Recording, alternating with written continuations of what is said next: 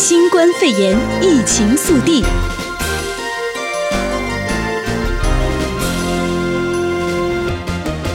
欢迎收听新冠肺炎疫情速递，我是哲伟。美国四月消费者物价指数月减百分之零点八，是金融危机以来最大降幅。美国劳工部今天公布四月消费者物价指数 CPI，创下金融危机以来最大月减幅度。主要由于新冠肺炎疫情引发全美各地实施行动限制措施，导致汽油和航空交通等服务的需求锐减。而根据公布的数据显示，美国四月消费者物价指数较三月下滑百分之零点八，继三月月减百分之零点四之后，连续第二个月走跌，并创下两千零八年十二月美国经济陷入严重衰退以来最大降幅。再来带您关注到的是，总统特朗普推文要求美联储实施负利率。总统特朗普再度要求美联储 FED 实施负利率。十二号，总统特朗普在推特发文称，只要其他国家正得到负利率的好处，美国也应该接受这项礼物。然而，美国的基准利率目前已经接近于零。美联储多位官员都表示，不认为有必要把利率降到负值。但特朗普已经多次施压美联储，要求调降利率，甚至降到负值。他声称，美国的利率相对比较高，不利于美国与欧洲、亚洲竞争。此外，他也曾说，实施负利率可以减轻政府举债负担。美联储应该把利率降到零，甚至更低。然后，我们应该开。开始进行债务再融资，利率成本就可以大幅下降，同时显著拉长期限。我们有伟大的货币、国力以及资产负债表，美国理应总是支付最低利率。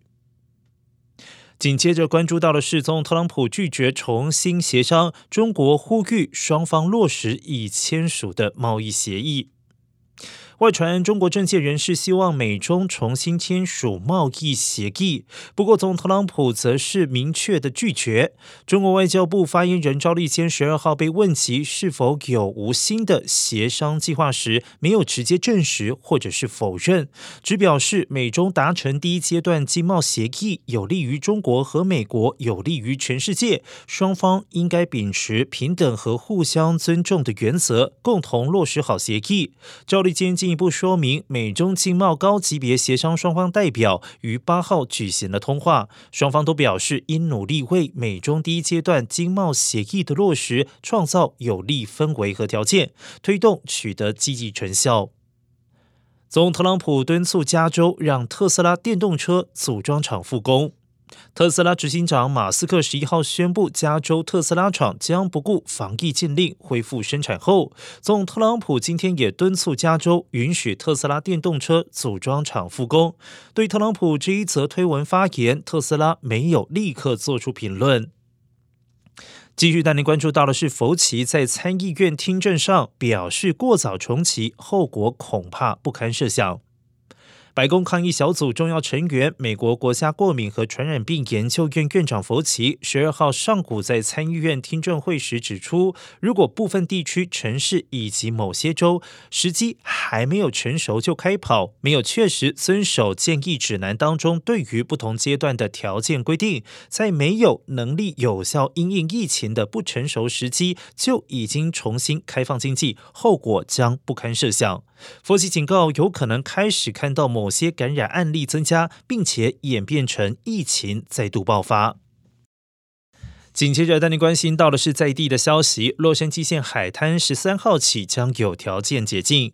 由于新冠肺炎，洛杉矶县各个海滩已经关闭了将近两个月。洛杉矶海滩和港口部门宣布，将在十三号正式解除该县各海滩的关闭措施。不过，为了确保民众免于受到感染，海滩仍然将实施部分的限制措施。民众可以进行的活动包括散步、跑步、游泳、冲浪和家庭运动，而聚会、野餐、日光浴、自行车和沙滩排球等活动仍然没有解禁，而该部门称，除了正在游泳的民众，其他前往海滩的民众必须与他人接触时佩戴口罩，并且与家人以外的人员保持六尺的安全社交距离。而为了要防止民众在海滩上进行日光浴聚会和野餐，任何遮阳伞以及躺椅类的物件都不可以带上海滩。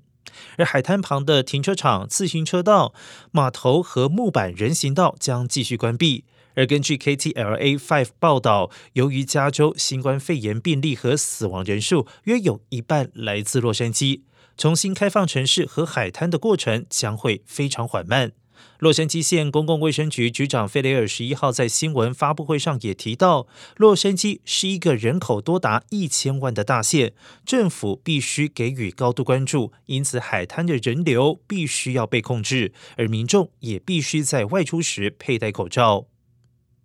新闻最后带您关心一则国际消息：戴口罩防疫政策让日本的整形人数变多了。根据日本共同社的报道，最近日本预约整形的人变多了，因为新冠肺炎蔓延导致学校停课，上班族居家办公。有些人认为这是整形的好时机，而且佩戴口罩刚好可以遮住手术后的肿胀。而整形诊所表示，预约整形的人通常会在一月底，也就是大学寒假开始时增加，但今年预约的人特别的多。这里是 AM 六九零 U Radio，欢迎收听新冠肺炎疫情速递，我是哲伟。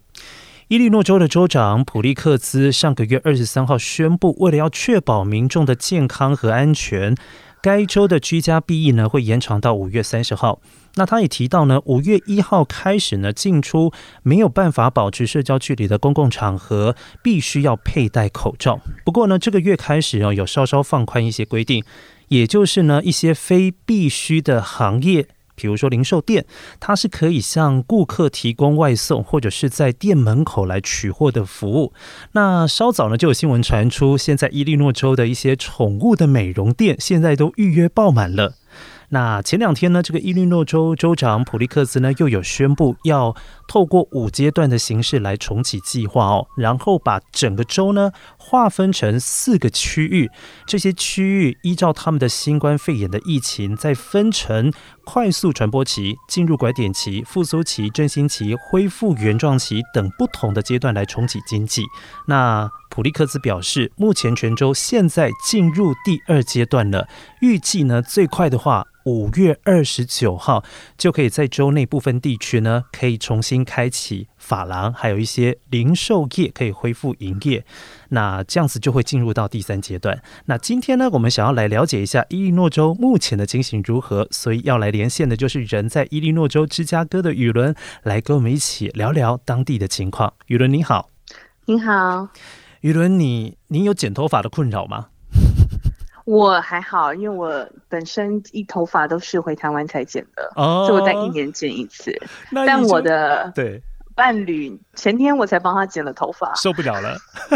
对，太长了。你知道吗？因为加州其实基本上也跟你们居家避疫的时间大概也一样。两个月，我现在就是披头散发。对男生来讲啊，就是超过一个月没剪头发就很可怕的事情。所以刚才呢，在新闻当中也有说到，你们要到五月二十九号才会恢复发廊，就是才可以剪头发。所以我相信在当地应该很多人有这种困扰哦。那当然，你的伴侣现在头发幸好你会剪，可以帮他处理一下。不然哦，我。首次剪我也不知道剪得怎么样，不过还好啦。他如果剪，反正我们后来决定就是，如果剪得不好，他还有一个月时间 可以决定，就长回来，然后再去请人家处理。对好，不过呢，现在确实哦，在 YouTube 上面呢，有很多这个教你如何一个人就可以剪头发，倒是雨伦你也可以参考看看。好，但言归正传，嗯、现在你在呃芝加哥那边的状况还好吗？大家心情上如何？芝加哥的状况还好，嗯，但是因为你知道，因为我的身边的朋友都是比较啊、呃、相信科学、比较冷静期的人，所以基本上大家都很愿意就是待在家里。当然，还是例如说上礼拜六的时候，有部分居民会去市中心、市政府抗议，嗯，就希望可以赶快开始工作这样子。嗯、但我想，绝大部分百分之九十的芝加哥市民都还是乖乖待在家里这样。嗯，我相信，因为这个不仅是这个伊利诺州芝加哥啦，其实整个 加州上个礼拜 在有海滩的地方几乎都在抗议。那很多人应该都是相同的情形，都呃忍不太住了啦，因为真的是在家里待太久了。不过呢，现在芝加哥的情况跟加州好像差不多，就是呢可以允许大家可以啊、透过先预定，然后再到商店去取货，包括一些什么卖音乐的啊、卖花店的啦，这样的情形在芝加哥现在大家使用这些在店外取货的服务有很频繁吗？还是觉得算了？反正都已经关到这个时候了，就干脆继续关在家，等到全部重新开放再说。很频繁啊，像我今天就在家里等拉面店的外送，哦，就是他们会出这种组合居家组合包，就是你不但可以单点吃拉面，你可以点跟他点就是一套的五份这样子，然后你自己在家里组装，所以这方面。餐厅业啊，零售业都还蛮有创意的，就是他们会一直开发不同的是、嗯、呃折价的套餐啊，或者是组合方式，然后你就去店里取货这样子。嗯，因为这一次啊，像餐饮业影响最严重嘛，因为关的店真的是太多了，而且昨天也有公布这个失业率哦，已经来到了双位数，所以。基本上呢，这些商店都很辛苦，所以你讲的也没错，它需要多一点创意，让大家来消费哦。那你说到解决吃的这个民生问题，啊，那我就想问，你最近有去超市购买东西吗？有。好，那我想问一个问题，就是因为洛杉矶本身华人就多，那你也知道华人相对都比较谨慎和紧张一点，嗯，所以呢，在疫情还没有爆发之前，大家就陆陆续续都戴上口罩。那其他族群呢，其实也蛮容易被华人影响，再加上政府也强制你说你现在要去超市要戴口罩。但是我发现，其实戴口罩这件事情，在美国刚开始的时候，并不是大家那么认同哦。那我更不清楚，就是说，像芝加哥相对可能华人少一点点。就目前的情形，戴口罩的比例上多吗？嗯、呃，因为州长 Pritzker 他之前我是五月一号有公布说，只要是进入室内或者在室外无法保持正常六尺之内的距离，都要戴口罩。嗯、对，所以在他公布之后，戴口罩人明显变多了很多。嗯、他五月一号之前，我出门买菜的时候，口罩的人数还是少，但是你会发现。在比起就是伊利诺州还没宣布紧急状态之前，大家的警戒警戒心都变高了很多。就是在宣布紧急状态之后，嗯、但是五月一号公布必须强制戴口罩的时候，呃，基本上百分之九十的人走在路上，我看到都有口罩。唯一比较没有戴口罩，就可能在慢跑的，或可能就是只是出来遛个狗的。他们就可能觉得短时间不太人不会进入到室内或进超市，所以他们就没有。但基本上超市里面很少很少看到人没有戴口罩了。现在，嗯，确实，因为经过现在的宣导啊，大多数人真的也会想要保护自己啦，所以都戴上口罩。嗯。不过口罩这个议题哦，呃，让我们再连线一些欧美地区哦，特别是欧洲那边的国家，他们到现在为止哦，戴口罩的几率还是不高。虽然即便在当地这个疫情很严重，但是。发现当地的人哦，除了华人之外，一般的民众戴口罩的几率相对是低。但反观在美国这边，因为政府有一些强制的作为，我觉得大家戴上口罩确实是保护彼此，这样子还是蛮好的。那我知道雨伦你自己本身是艺术治疗师，那这一次呢，这个疫情的关系对你的影响大不大？嗯，就是基本上我工作十几年，从来没有想过要做远端工作这件事情。对，就是不管是教书啊，或者是做治疗方面，都没有想过要远端。对，但这次就是被迫要学习怎么远端工作。其实，因为在心理治疗上面，其实一直都有人提倡这种 telehealth，就是远距管健康管理的这种方式。对，一直其实一直都有人在谈。然后一直有相关的法令要推，只是因为刚好经过新冠肺炎的关系，所以突然这件事情就变得很在很大家很多优先顺序上，本来一开始没有在那么多法令的优先顺序上面，现在就被提到很前面，因为有的需求量很高嘛。对。那所以，例如说像一些联邦政府的法令，例如说像 HIPAA，就是呃医疗隐私方面的法律，也是因为这次新冠肺炎关系，就开始有一些。呃，改变，或是希望可以因应这个情况，让大家知道怎么样可以在远端可以试试，还是可以呃尽量看病就诊这样子。嗯、所以改变量其实蛮大的，但是对于就是教学的品质或者医疗的品质，因为我是做心理治疗的，所以没有太大的差别。对。但我可以想象，例如说做比较跟生生理有关系的，比较比较病理方面的，需要看到病状或者是看到病征的。的方式的医疗相关从业人员可能比较困难一点。嗯，因为相对你的形式哦，跟我们之前有访问过的一个心理咨商师可能会比较相似一点，可能不是那一种真正你说病理上面要去观察他的病灶、身体上的变化的那一种，可能相对你要做远距就可行性比较低哦。那如果现在感觉起来，就是说你觉得远端还是带给你某方面的这个好处，未来呢，整个疫情结束之后，你觉得有一些病患或者是教学，学你还会维持远端吗？你觉得这个是？哦，当然啊，完全可行啊。因为其实我觉得远端医疗这件事情，最终还是会变成，因为它比较方便嘛。对、嗯，例如说有一些病人，他可能就是时间上没有办法到诊所看诊，或者是他们搬家，但是还是想跟同一个医生哦啊、呃、看诊。是，那有远端医疗这方面的啊、呃、服务的话，那就表示你可以持续的有这个医病的关系。嗯，但是。呃，对我们就是医疗从业人员来说有好有坏，但是当然就是因为在工家里工作，所以时间上的调配就可以比较自由一点，比较弹性。但是，对啊，但是还是我觉得是透过荧幕还是少了一点人与人接触的那个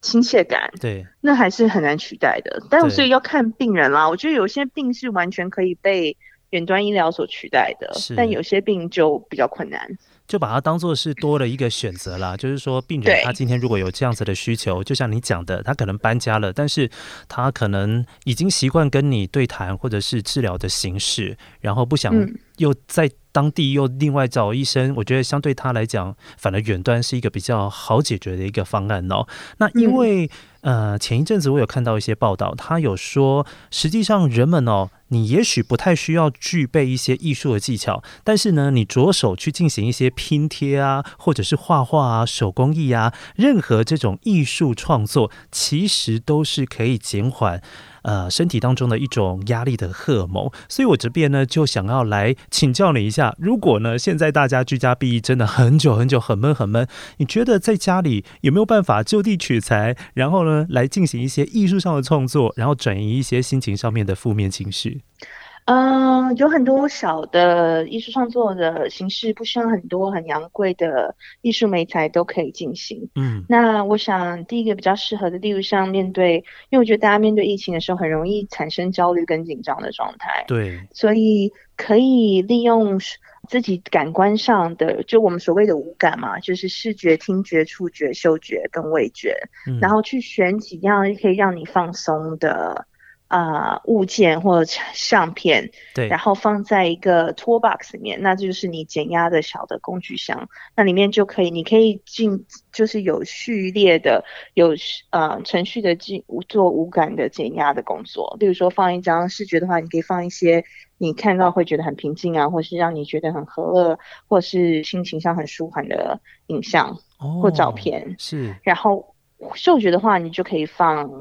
每个人的嗅觉都不太一样嘛。有些人喜欢芬香类的东西啊，有些人喜欢点蜡烛啊。那你可以嗅觉上可以也是放一两个，啊、呃，可以让你比较舒缓的啊、呃、的芬香的产品这样子。然后触觉的话，例如说你可以放一些比较温暖的布料啊，或者是绒布啊，让你触觉上可以放松的。产品，那那些东西其实你家里都可以找得到。对。然后我想大家现在时间也很多在家里，所以可以趁在家里大扫除的时候，顺、嗯、把这些东西清出来，或者是你很简单在网络上，在一些网购的商场上，你就可以买到一些减压的产品这样子。然后味觉的话，我就会建议，例如说大家喜欢放甜的东西啊，放几颗糖果啊、巧克力啊，所以你这样可以让你睡觉之前是，然后去啊、使用这样一个减压的一个工具箱，让你自己的心情跟焦虑感减低一些。哇，我觉得这个是我第一次听到，但是我觉得非常的棒哎，因为就好像我们以前在台湾家里，或者是在美国这边也有，我们不是都有那个急救箱有没有？然后那个急救箱里面有 OK 绷啊，或者是一些药水啊等等哦。那你现在就是把它转换成是一种心灵上的呃变通的方式，对。然后呢，里面就是有五感上面，你可以瞬间减缓你的焦虑情绪。然后呢，其实我觉得最主要是转移注意力。当你的注意力一转移掉的时候，透过这些工具，那我相信你自己本身对于焦虑啊，或者是不安啊，情绪非常的紧张的那种状况，会稍微减除一点。哇，我觉得这个方法真的很棒，不愧是专业，提供了大家一个非常好的方法。另外一个方式就是你可以做五四三二一的模式，是，一样也是跟你的五感结合，例如说。你要啊，命、呃、你要提出你现在生活环境上，你现在周遭可以看到的五,五件产品，对，比如说你有仙人掌啊，你有电视机，然后四个你可以触摸到不同触觉的物件，对，三种不同的味道，两种不同的声音，这样去让你减减低你的焦虑感，然后不要去把思心思绪一直放在比较焦虑或是无法控制的事情上面。哇，我真的是大开眼界，因为以往呢，我们去看一些心理咨商师，他基本上都，我们可能会透过一些可能药物或者是智商跟他聊聊天，来转移注意力和放松自己的情绪，但万万没想到，你在自己家里其实就有很多的工具，你随手就可以取得，就可以来帮助你一些心情上面的缓和的作用哦。我觉得这真的是很好很好的建议，非常感谢雨伦今天来到节目现场，也提供了这么好的方法给大家。在疫情期间舒压的方式，那也祝你在这个芝加哥呢一切顺利平安。谢谢你，谢谢，谢谢，谢谢，拜拜，拜拜。相关新冠肺炎疫情消息，请锁定 AM 六九零，或透过 TuneIn Simple Radio APP 搜寻 AM 六九零，实时在线收听。也欢迎上到 U Radio 官网或脸书订阅新冠肺炎疫情 Podcast 节目。